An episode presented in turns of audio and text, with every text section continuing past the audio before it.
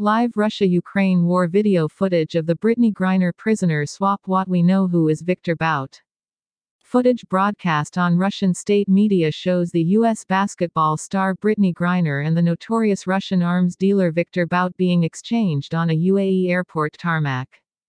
Russia's state media on Thursday released video footage of the prisoner exchange of Brittany Griner, the American WNBA star, and Viktor Bout, the convicted Russian arms dealer known as the Merchant of Death, at an airport in the United Arab Emirates.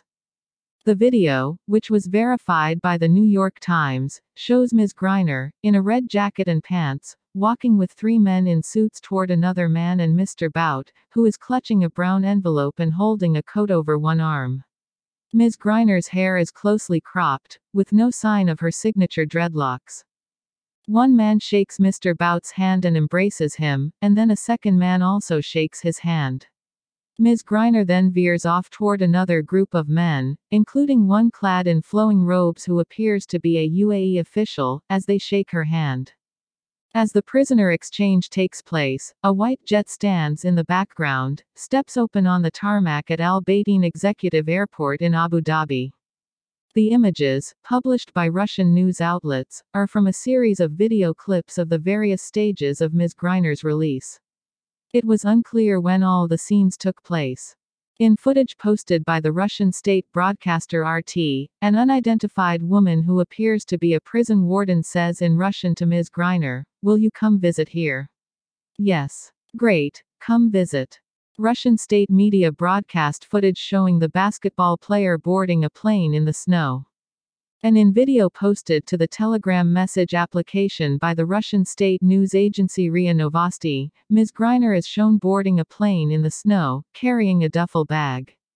Once aboard and in her seat, she is asked by an unidentified person, What's your mood? She replies, Happy. Ms. Griner is asked if she knows where she is going. She says she doesn't know, and is then told that she is going to the United States. The person says, everything will be fine. Anton Troianovski contributed reporting.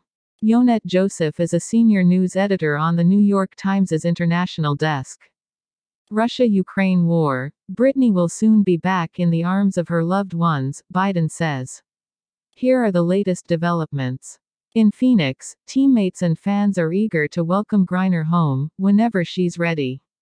Griner's team vows to keep advocating for Americans wrongfully detained overseas. In the deal to free Griner, Putin used a familiar lever pain, we can't wait to welcome Brittney home. The LGBTQ. The community celebrates Griner's release.